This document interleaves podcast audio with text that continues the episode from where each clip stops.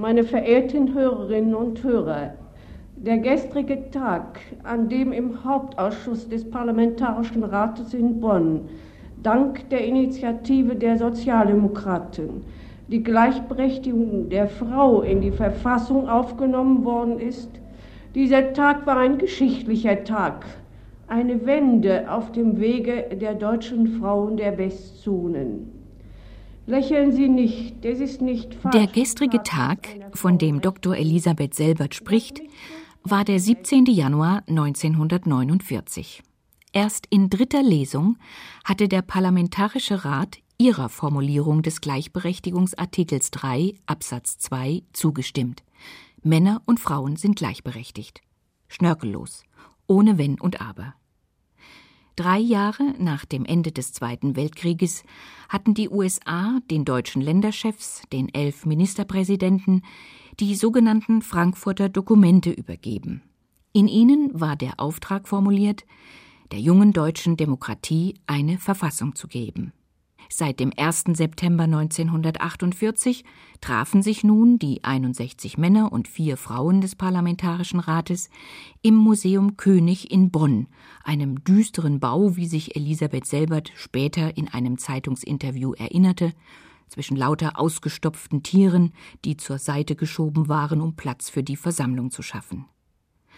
Dass es um ihren schlichten Gleichheitssatz einen so harten Kampf geben würde, Davon wurde auch die damals 51-jährige Rechtsanwältin und Notarin aus Kassel überrascht.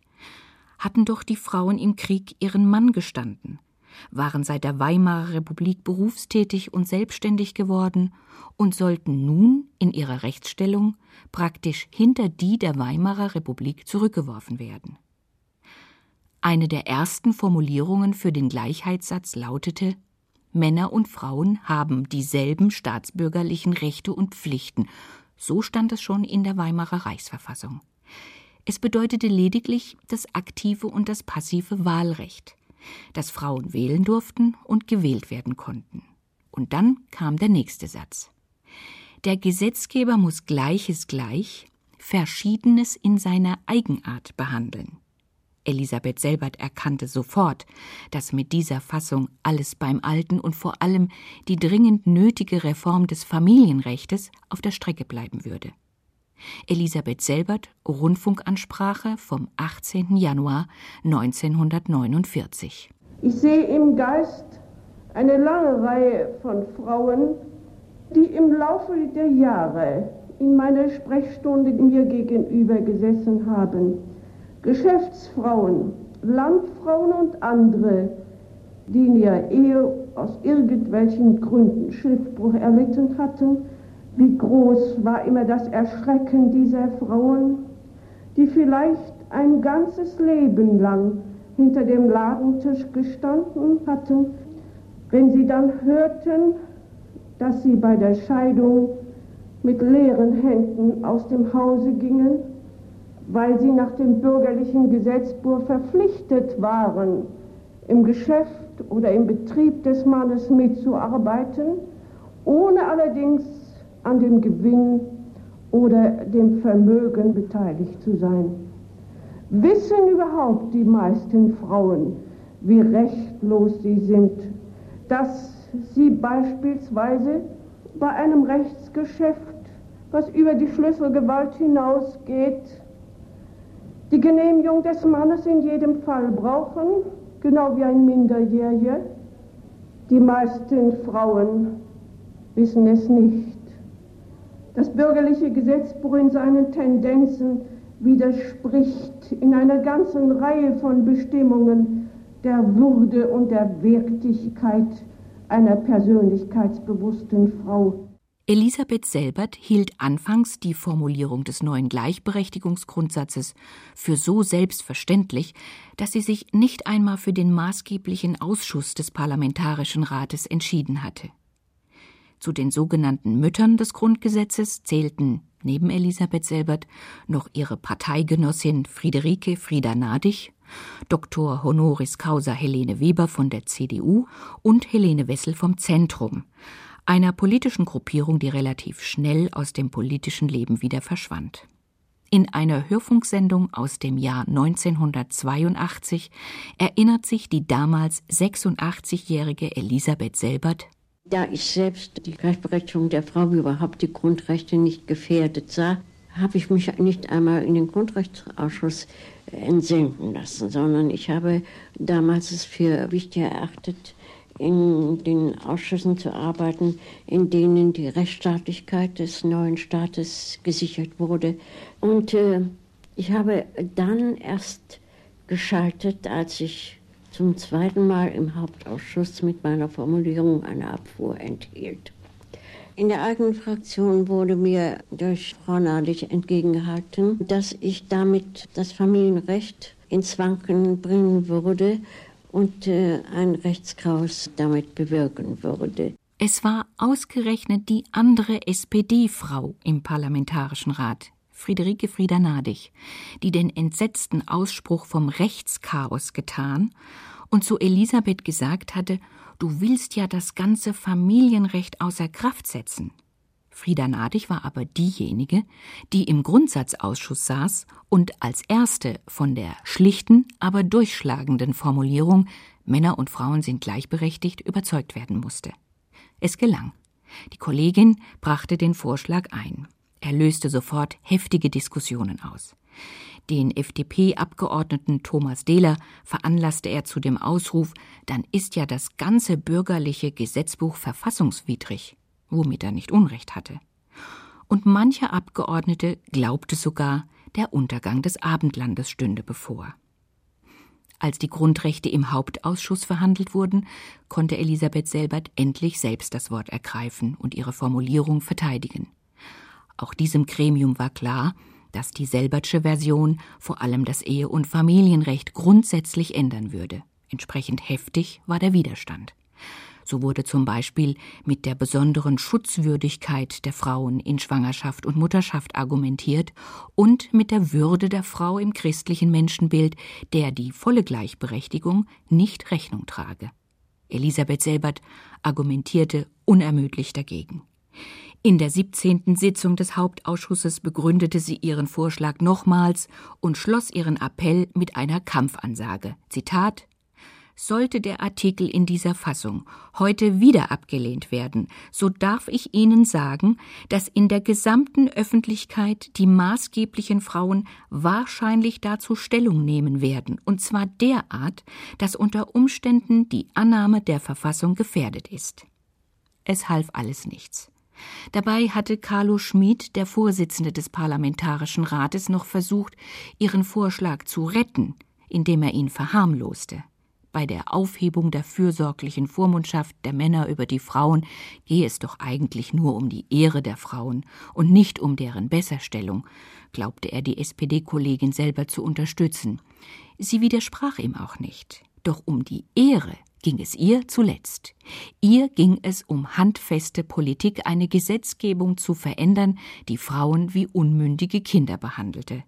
Die stellten zum damaligen Zeitpunkt mit rund sieben Millionen die Mehrheit der Wählerinnen und Wähler, bedingt durch Krieg und Gefangenschaft der Männer. Elisabeth Selberts revolutionärer Vorschlag, dass Männer und Frauen ohne Wenn und Aber gleichberechtigt sein sollten, wurde im Oktober und im Dezember 1948 sowohl in erster als auch in zweiter Lesung im Hauptausschuss des Parlamentarischen Rates abgelehnt. Daheim, am Selbertschen Familientisch in Kassel, war die zweifache Niederlage in Bonn natürlich auch Gesprächsthema. Dort saß damals bereits Elisabeths zukünftige Schwiegertochter Ruth mit dabei, die ihren jüngeren Sohn Gerhard heiraten sollte. Die inzwischen 82-jährige Ruth Selbert erinnert sich lebhaft an die Situation und die Worte ihrer Schwiegermutter. Ich muss alle Hebel in Bewegung setzen, damit das so durchkommt, ne? so wie ich das will. Davon hat sie berichtet. Aber wir waren uns natürlich nicht über die Tragweite dessen, was sie gewollt hat, im Klaren. Sie wohl, aber nicht wir als Angehörige. Elisabeth Selbert setzte nicht nur alle Hebel, sie setzte vor allem sich selbst in Bewegung. Wie ein Wanderprediger sei sie von Versammlung zu Versammlung gefahren. Sie agitierte Gewerkschaften, Frauenverbände und weibliche Landtagsabgeordnete und sagte den anwesenden Frauen, was für eine Art Ausnahmegesetz sie zu erwarten hätten, sollte ihre Formulierung scheitern. Und sie rief sie dazu auf, per Brief oder Karte nach Bonn an den Parlamentarischen Rat ihr Anliegen zu unterstützen. Doch wie erreichte ihr Aufruf die Öffentlichkeit? In der Nachkriegszeit war das Papier für Zeitungen vielerorts noch Mangelware. Umso größere Bedeutung kam deshalb dem Hörfunk und dort insbesondere den Frauenfunkredaktionen zu. Schon im Januar 1946, genau am 7. Januar, hatte Radio Stuttgart, der spätere Süddeutsche Rundfunk, als erster deutscher Nachkriegssender wieder mit einem eigenen Frauenprogramm begonnen. Zunächst dreimal in der Woche hieß es am späten Nachmittag Haus und Heim. Du Hertha, mm. gib mir doch auch ein Blatt von der Zeitung herüber. Die Aufsätze darin lese ich gern. Und die Bekanntmachungen für die Hausfrauen. Ja, und die Anzeigen. Aber das Politische, nein, danke, das überlasse ich dir. Du stehst durch deinen Beruf im öffentlichen Leben. Ich bin nur eine einfache Hausfrau. Mir bleibt gar keine Zeit für Politik. Überhaupt, Politik ist Männersache. So, meinst du? Der Frauenfunk spiegelte in seinem Programm all die Widersprüche, in denen sich die Frauen im Nachkriegsdeutschland gefangen sahen. Ute Geis hat 1985 den ersten Frauenfunk von Radio Stuttgart aus den Jahren 1946 bis 1951 unter die Lupe genommen und darüber ihre Magisterarbeit in Sozialwissenschaften geschrieben. Es war ja tatsächlich so, in dieser unmittelbaren Nachkriegszeit waren ja die Frauen einfach durch die Not am Manne, kann man tatsächlich so sagen, gezwungen, vieles zu machen. Und als dann die Kriegsheimkehrer wieder kamen, und das ging ja bis weit in die 50er Jahre hinein, dass die zurückkamen, war die offizielle Politik die, dass diese Männer ja auch wieder in das Berufsleben eingegliedert werden mussten und dass sie bevorzugt behandelt werden sollen bei der Stellenvergabe. Und das führte tatsächlich dazu, dass Frauen dann gekündigt wurde, weil Männer diese Jobs wieder machen wollten. Und Frauen wurden dann abgedrängt in geringer bezahlte Tätigkeiten. Und es wurde keinerlei Rücksicht darauf genommen, dass in dieser Zeit damals Frauen auch oft eine Familie ernähren mussten, weil sie die Alleinverdiener waren. Und die Frauen, die sich dann auch wieder leisten konnten, deren Männer wieder da waren, die waren erschöpft, die wollten dann gar nicht mehr. Also die haben dann auch freiwillig vieles wieder aufgegeben, was sie erreicht hatten.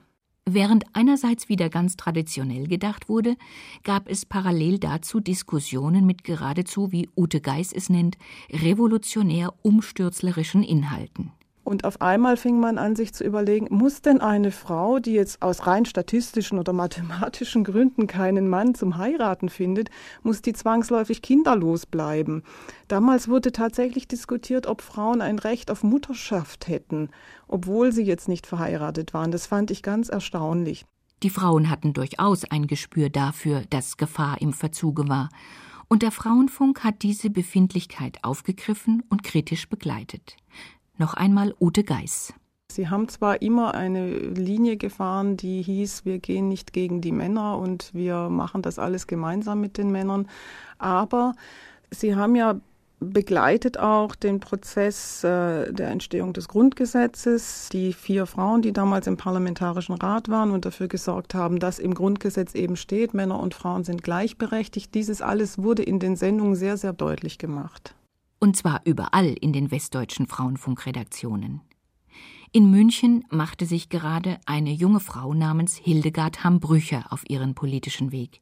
Sie hörte im Radio von der geplanten Aktion. Wie sie darauf reagierte, das schildert die inzwischen 85-Jährige am Telefon so. Dann hat dieser Radio München gesagt, wir Frauen, wir wollen Elisabeth Selbert unterstützen. Und äh, wer auch der Meinung ist, dass wir eine uneingeschränkte Gleichberechtigung brauchen, soll Postkarten schreiben an den Parlamentarischen Rat. Und das war nun was für mich als junge engagierte Stadträtin. Ich habe also alle Leute, die man erreichen konnte. Es war ja so, Ende 48, kurz nach der Währungsreform, gab es ja noch kaum etwas.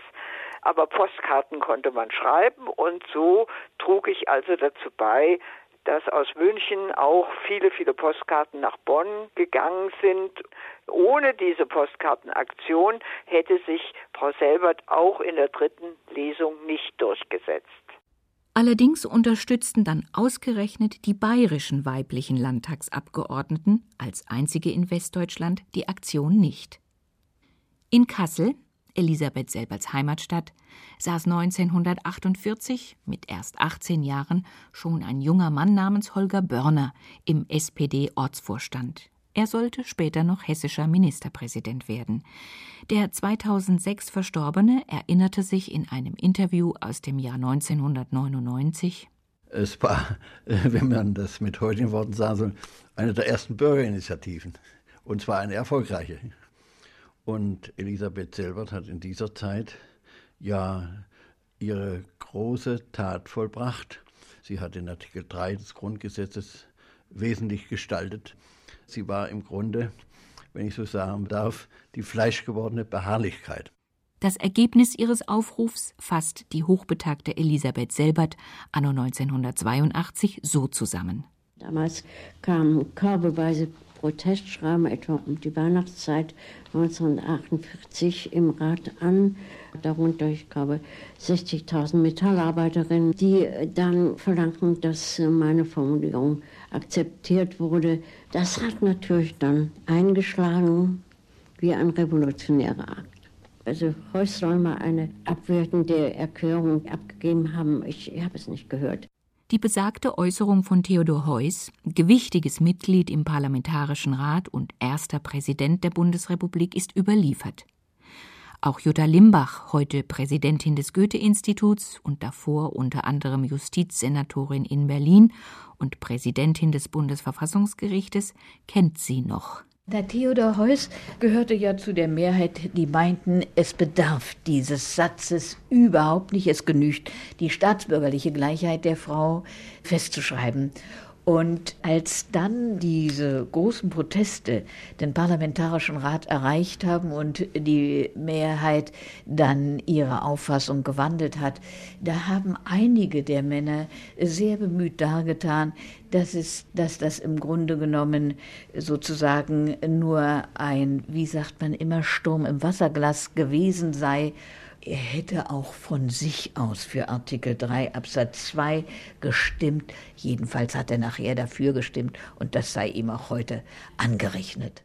Elisabeth Selbert, die den Sturm im Wasserglas ausgelöst hatte, war vorausschauend genug gewesen, den Verfassungsauftrag der Gleichberechtigung zusätzlich im Grundgesetz abzusichern. Zusammen mit der späteren Bundesverfassungsrichterin Wiltraud von Brünneck formulierte sie den Artikel 117 des Grundgesetzes. Er bestimmte eine Übergangsfrist für alle Gesetze, die dem Gleichberechtigungsgrundsatz widersprachen.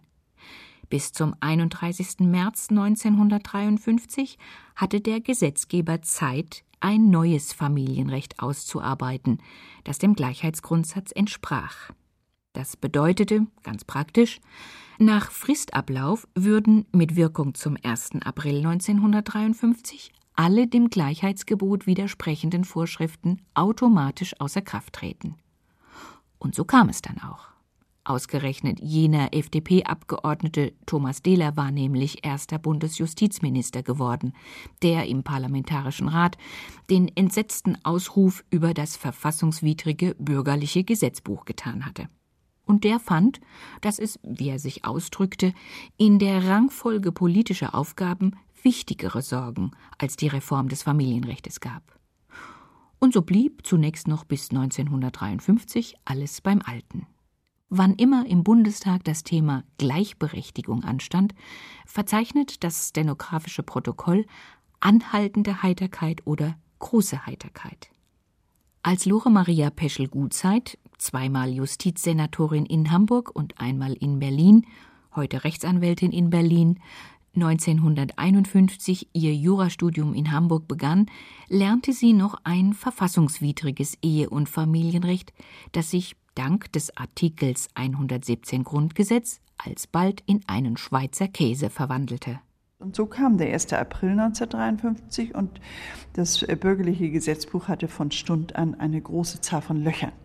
Es ist dann wirklich mit Hang und Würgen ganz zum Ende der zweiten Legislaturperiode gelungen, das sogenannte Gleichberechtigungsgesetz zu verabschieden, das am 1. Juli 58 in Kraft trat. Da gab es nun als ehelichen Güterstand, gesetzlichen Güterstand, den der Zugewinngemeinschaft, der ja bis heute unverändert gilt. Gleichzeitig wurde eine Neuregelung für die elterliche Sorge, sie hieß damals ja noch elterliche Gewalt geschaffen. Nur jetzt kam der Pferdefuß. Natürlich hatte man gesehen im Bundestag, was gilt denn, wenn die Eltern sich nicht einigen. Und dann hatten sich diejenigen durchgesetzt, hochinteressant die damaligen Protokolle zu lesen, diejenigen durchgesetzt, die gesagt haben, die Frau kann das gar nicht, die kann es gar nicht beurteilen, also das letzte Wort muss der Vater haben. Das war der sogenannte Stichentscheid des Vaters, trat also am 1. Juli 1958 in Kraft. Und schon ein Jahr später entschied das Bundesverfassungsgericht, dass diese gesetzliche Regelung verfassungswidrig ist. Klar, sie verstieß gegen Artikel 3 Absatz 2. Das ist ja eine Methode, die man auch später oft angewendet hat. Es sind bei vielen verfassungswidrigen Regelungen immer Stimmen da gewesen, die gesagt haben, das verstößt gegen die Verfassung. Und man hat sich nicht darum gekümmert, sondern hat gewartet, bis Karlsruhe es aufgehoben hat. Nicht der Gesetzgeber hat der Gleichberechtigung immer wieder Nachdruck verliehen, sondern das Bundesverfassungsgericht, das im Laufe seines Bestehens zahllose Gesetzesvorschriften aufhob, die gegen den Gleichheitssatz verstießen, ob es sich um das Erbrecht, das Staatsangehörigkeits-, das Beamtenrecht, das Sozialversicherungs- oder das Steuerrecht oder den Paragraphen 218 des Strafgesetzbuches handelte. Seit den 70er Jahren allerdings gingen die Impulse mehr und mehr von der Europäischen Union aus.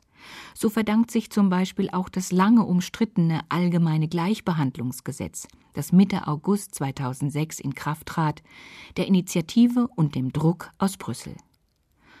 Und was wurde eigentlich aus Elisabeth Selbert? Sie hatte Mut und Stärke bewiesen. Und furchtlose Frauen, das kann Jutta Limbach bestätigen, haben schnell einen schlechten Ruf weg. Das ist immer so gewesen. Denken Sie an die Ahnherren des Artikels 3 Absatz 2. Als dann der erste Bundestag gewählt wurde, ist sie nicht einmal als Kandidatin aufgestellt worden. Ihr Traum war, vielleicht eine der ersten Richterinnen am Bundesverfassungsgericht zu werden. Ist sie nicht geworden, denn sie war als streitbare Frau verschrien, die anderen eben so lange mit ihren Forderungen auf die Nerven gehen konnte, bis sie durchgesetzt hat, was sie durchsetzen wollte. Im Nachkriegsdeutschland fand sich unter den 16 Richtern am Bundesverfassungsgericht von 1955 bis 1963 nur eine einzige Frau. Sie hieß Erna Scheffler und nicht Elisabeth Selbert. Ein Weggefährte formulierte es so: Die hätten damals eher einen Besenstiel als eine Frau ans Bundesverfassungsgericht gewählt. Und wie sieht es Ruth Selbert, die die Gefühle ihrer Schwiegermutter aus nächster Nähe miterlebte? Elisabeth Selbert, sie war enttäuscht. Es war ihr doch schwer gewesen, dass sie dann nicht mehr beachtet worden ist. Man hätte ihr ja auch ein Bundestagsmandat antragen können, aber das ist alles nicht erfolgt. So ungefähr, der Mo hat seine Schuldigkeit getan und jetzt ist sie vergessen. Ihre Ideale leben weiter. 1994 wird auf Initiative von vier SPD-Justizministerinnen der Gleichheitssatz ergänzt. Der Staat wird nun zusätzlich verpflichtet, die tatsächliche Durchsetzung der Gleichberechtigung aktiv zu fördern und bestehende Nachteile für Frauen zu beseitigen. Unter den vier Frauen waren neben Jutta Limbach auch Lore Maria Peschel-Gutzeit. Damals bin ich selbst durch die Lande gefahren und habe zusammen mit einer Ministerkollegin aus Niedersachsen eine Broschüre herausgegeben, wo das alles dargestellt war, warum wir eine Ergänzung von Artikel 3 Absatz 2 brauchen. Und in dieser Broschüre hing hinten drin eine Postkarte. Das war eine solche Postkarte, die man abschicken konnte nach Bonn. Und da sind wieder Hunderttausende von Zuschriften aus dem ganzen Bundesgebiet gekommen. Das ist gar nicht so bekannt geworden, aber jedes Mal erzählte der Vorsitzende, Herr Scholz, wenn wir die Sitzung eröffnen, hier, das sind die neuen Waschkörbe. Dann lagen da also riesige Stapel, also so Kisten mit Postkarten.